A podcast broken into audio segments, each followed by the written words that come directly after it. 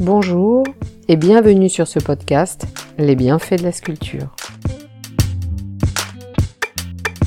Un artiste, une anecdote sur Marie Cazin et sa quête artistique de la fragilité de l'existence. Marie-Clarisse Marguerite est née en 1844 à Penbeuf en Loire-Atlantique. Son père, Louis-Claude Aristide Guillet, est un artiste peintre et sa mère Clarisse Marie Brolt, Marie, suivra les pas de son père et deviendra elle aussi artiste peintre et sculpteur. Elle commence par être l'élève de Madame Pérol Juliette, la sœur de l'artiste animalière Rosa Bonheur, à l'école de dessin de Paris. Elle sait qu'en tant que femme, une carrière artistique prestigieuse sera difficile. Cependant, son mariage en 1968 avec Jean-Charles Cazin, également peintre, lui ouvrira de nouvelles opportunités, ce qui lui permettra d'accéder aux différents salons et de posséder son propre atelier. Le couple s'installe à Paris près du Jardin du Luxembourg. Ils auront un enfant prénommé Michel, qui deviendra également sculpteur. La même année, Jean-Charles Cazin est nommé conservateur du musée des beaux-arts et professeur à Tours. Le couple déménage alors à Tours où ils résideront jusqu'à la guerre de 1870. Marie Cazin est d'abord peintre et graveuse avant de se tourner vers la sculpture. Elle y rencontre également un grand succès. Les événements sociaux du XIXe siècle, tels que l'éducation pour tous et le droit de vote des femmes, influencent son travail. Celui-ci s'inscrit dans le courant symboliste. De fin 1870 à 1875, Marie séjourne en Angleterre avec son mari. Ils rejoignent des artistes français, Alphonse Legros et Jules Dalou. Pendant cette période, elle s'initie à la céramique en travaillant pour la Funtam Poterie, située dans la banlieue de Londres. En hiver 1876, le couple voyage en Italie avant de s'installer à Anvers, où son mari s'inscrit à l'Académie royale des beaux-arts. Elle réalise plusieurs séjours auprès de sa sœur Céline Caroline Guillet, elle-même artiste et épouse d'un peintre britannique. Marie fait partie de la colonie d'artistes de Grèce sur Loing et de Fontainebleau. Elle expose au Salon de Paris en 1876, d'abord en tant qu'artiste peintre, puis se distingue en tant que sculpteur à partir de 1882. Malgré l'ombre de son mari, Marie Cazin parvient à se faire reconnaître en tant qu'artiste sculpteur prolifique.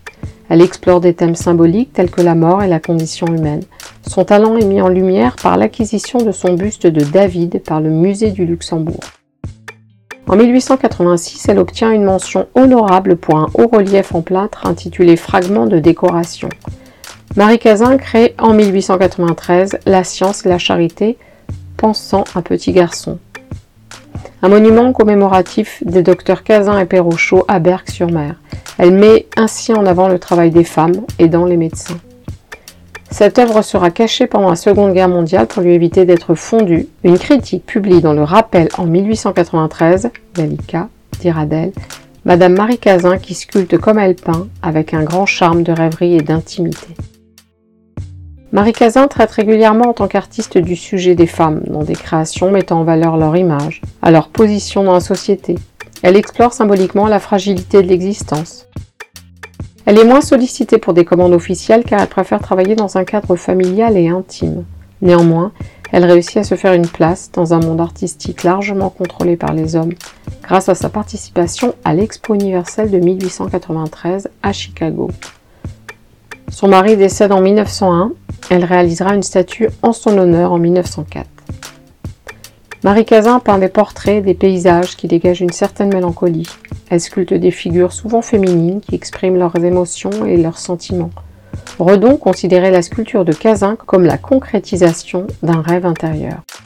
Elle réalise également quelques monuments funéraires. L'artiste expose dans différents salons d'art et remporte des médailles lors d'expositions universelles. Elle est même choisie pour siéger au jury de la Société nationale des beaux-arts. Marie tient un journal de 1867 à 1915 édité en 1922 sous le titre À soi-même. Dans celui-ci, elle prend des notes sur la vie, l'art et les artistes. Elle commencera par des confidences. J'ai fait un art selon moi, je l'ai fait avec les yeux ouverts sur les merveilles du monde visible, et quoi qu'on ait pu dire, avec le souci constant d'obéir aux lois du naturel et de la vie. Un critique lui parlera d'humanisme concernant ses œuvres. Elle lui exprimera sa gratitude pour les compliments, mais avouera ne pas comprendre le sens du mot humaniste. Dans ce contexte, sa demande restera sans réponse. Elle explique qu'à ce stade de sa carrière, elle croit qu'une artiste doit faire un examen de conscience pour évaluer alors comment elle Will utilise ses dons naturels. L'artiste déclare ainsi être actuellement dans cette phase, ce qui est doux et plaisant pour elle. Elle conseille d'ailleurs souvent aux jeunes artistes de rester fidèles à eux-mêmes et de cultiver la fleur de leur propre jardin, qui sera toujours le signe de leur maîtrise artistique. Pendant la Première Guerre mondiale, Marie déménage son atelier dans le quartier latin, puis quitte la capitale pour Anguin, dans le Pas-de-Calais. En 1917, lors d'une explosion accidentelle d'un torpilleur, Marie Cazin perd la vue et son fils Michel. Marie Cazin décède en 1924 à 79 ans. Elle est enterrée à Boulogne-sur-Mer. Le musée d'histoire et d'art de Borne met en avant les Cazins, une véritable famille d'artistes, avec 34 œuvres de Jean-Charles, 10 de leur fils Michel et 5 de Marie.